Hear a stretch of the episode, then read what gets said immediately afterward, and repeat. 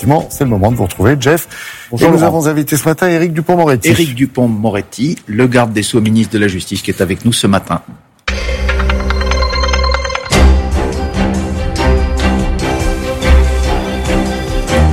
Bonjour, Monsieur Dupont-Moretti. Bonjour, Monsieur Wittenberg. Merci d'être avec nous ce matin. Un nouveau projet de loi antiterroriste va être examiné ce matin au Conseil des ministres. L'un de ces piliers vous concerne directement, concerne la justice, euh, puisqu'on va s'intéresser au sort réservé aux personnes qui sont actuellement détenues pour avoir été condamnées pour terrorisme. Cela concerne combien euh, de personnes tout d'abord aujourd'hui? Ça concerne un peu moins d'une centaine de détenus.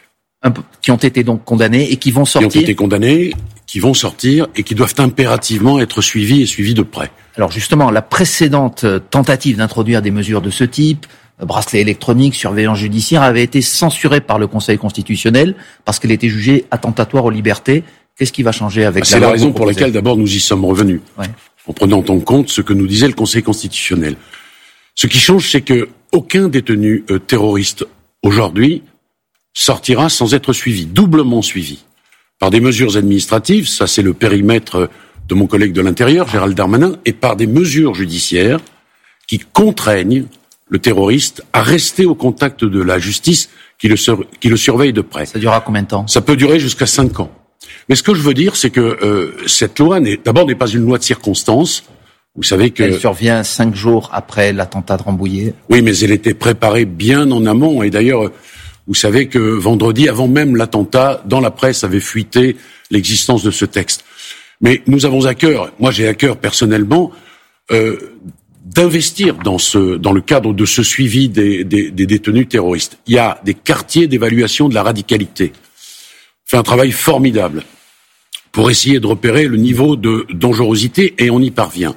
Nous venons d'en ouvrir un autre. Nous passons de quatre à cinq. Et puis, il y a des quartiers de prise en charge ce sont des quartiers spécifiquement réservés au sein de la prison pour suivre les terroristes, pour les évaluer et pour les désengager de euh, cette idéologie mortifère qui est la leur. Ces détenus qui seront sortis de prison après avoir été condamnés pour terrorisme, au bout de cinq ans, donc sans incartade, on pourra considérer qu'ils ne représentent plus un danger pour la société et dès lors ils seront libres et sans surveillance? Mais c'est un suivi strict. Oui, mais au bout de cinq ans, il n'y a plus de suivi? Au bout de cinq ans, alors j'indique qu'il s'agit de terroristes condamnés à des peines de cinq ans.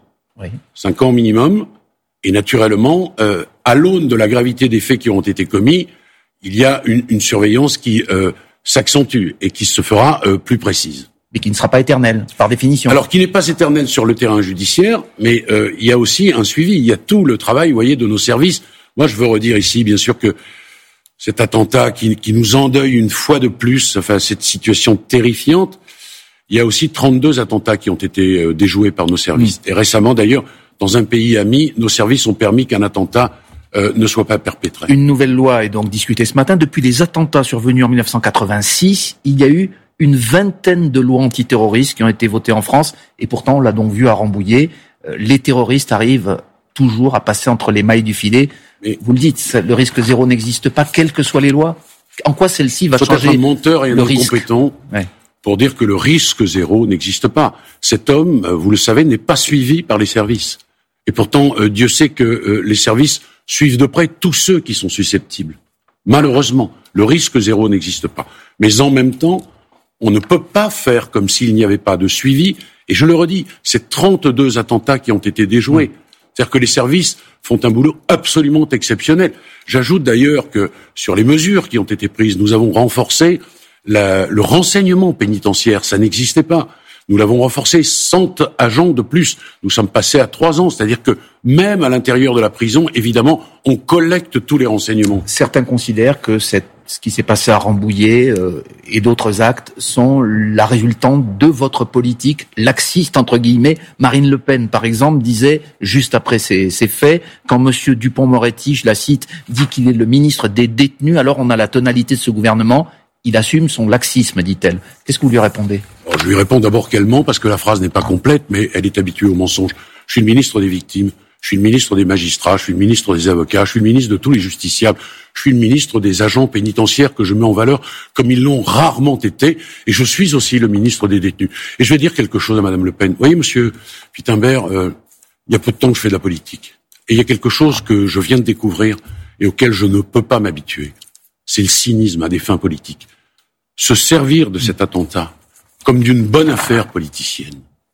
Se servir d'un cercueil comme d'un marchepied. Je vais vous dire, monsieur, ça me dégoûte.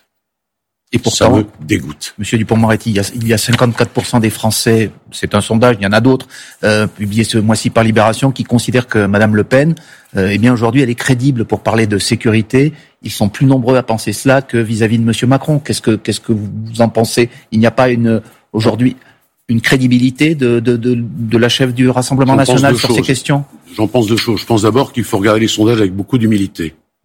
Et je pense, euh, deuxièmement, que si ce chiffre que vous livrez est le bon, moi je veux m'adresser à ces 54% de Français pour leur dire que la démagogie n'est pas un programme politique. Marine Le Pen a confirmé hier qu'elle soutenait la, la, tribune de cette vingtaine de généraux, une centaine de hauts gradés, plus d'un millier de militaires, tribune publiée par Valeurs Actuelles, euh, qui dénoncent le chaos, qui préviennent que si le laxisme continue à se répandre, cela rendra nécessaire, disent-ils, l'intervention de nos camarades d'active. Florence Parly, la ministre des Armées, euh, a promis des sanctions. Est-ce que vis-à-vis de ces militaires, on peut envisager des poursuites pénales? Est-ce que c'est ce que vous souhaitez en tout cas? C'est que le garde des Sceaux ne peut pas donner d'ordre. Oui. Mais si des infractions ont été commises, euh, le parquet fera son travail. Mais sur cette question, je vais vous dire quelque chose. Voilà que Madame Le Pen, qui profite de toutes les opportunités, devient, si j'ose dire, euh, maréchal en chef d'une armée de généraux à la retraite qui sont des factieux et qui, pour certains d'entre eux, d'ailleurs, cotisent déjà au Rassemblement national que d'énergie, et notamment que d'énergie médiatique perdue depuis 48 heures, Monsieur Wittenberg. Moi, j'aurais préféré qu'on rende hommage à nos soldats qui sont sur le théâtre des opérations et qui sont prêts à donner euh, leur vie pour que nous puissions efficacement lutter contre le terrorisme. C'est à eux que je veux rendre hommage. Mais vous pensez qu'ils sont les seuls, ces signataires, à déplorer le climat qui règne en France? Il faut, il n'y a pas une parole euh, à entendre euh, à travers cette initiative de ces généraux? Vous savez quelle est ma réponse? Ma réponse, c'est le travail. Ma réponse, c'est pas le blabla.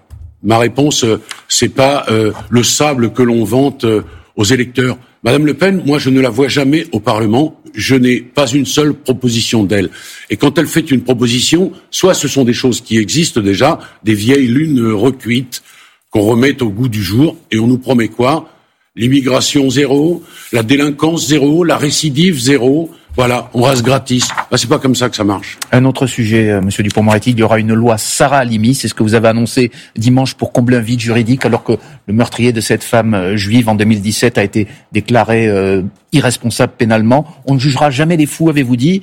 On pourra donc juger les personnes qui ont volontairement pris des drogues pour, qui, enfin des drogues plutôt, qui les ont poussées à l'acte, comme c'est le cas dans cette affaire. Vous faites bien de dire ce que vous venez de dire. Il n'est pas question, évidemment, de juger les fous.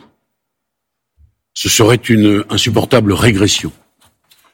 J'ai reçu euh, en février un rapport, notamment euh, rédigé par deux parlementaires. Puis est intervenu l'arrêt de la Cour de cassation ces jours derniers. Le procureur général près la Cour de cassation lui-même dit le juge ne peut pas distinguer ce que la loi ne distingue pas. De quoi s'agit-il? Il s'agit de distinguer entre celui qui est pris de folie et celui qui est pris de folie parce qu'il a consommé des psychotropes. Il y a donc un vide juridique sur lequel il faut travailler. Le président de la République m'a demandé de le faire. Je rendrai mes travaux fin mai et en attendant, parce que c'est ma méthode, je consulte. Je vais recevoir des psychiatres, je vais recevoir des magistrats, je vais recevoir des avocats. Alors justement, un avocat, euh, pardon, il nous reste peu de temps. Euh, votre ancien confrère, l'avocat Serge Portelli, n'est pas le seul. Euh, déplore une future loi qui sera votée sous le coup de l'émotion, sous le coup de la pression d'opinion publique. Il dit d'ailleurs qu'une personne aujourd'hui détenue, enfin plutôt retenue en hôpital psychiatrique, ne peut pas sortir comme ça. Qu'il a le préfet, qu'il a le juge des libertés. Qu'est-ce que vous lui répondez? Ben, D'abord qu'il y a un rapport qui avait été sollicité par ma prédécesseur il y a de cela très longtemps je ne vais pas là sous le coup de l'émotion. Il faut en même temps que le droit s'adapte à la société. Et M. Portelli euh, ne va pas critiquer un texte dont il n'a pas encore connaissance. Il faut que l'on attende un peu. Ensuite, il pourra, s'il le souhaite, le critiquer. Mais c'est un peu prématuré quand même. On vous a entendu ce matin. Merci, Monsieur Dupont-Moretti, garde des Sceaux. Suite de Télématin. Oui.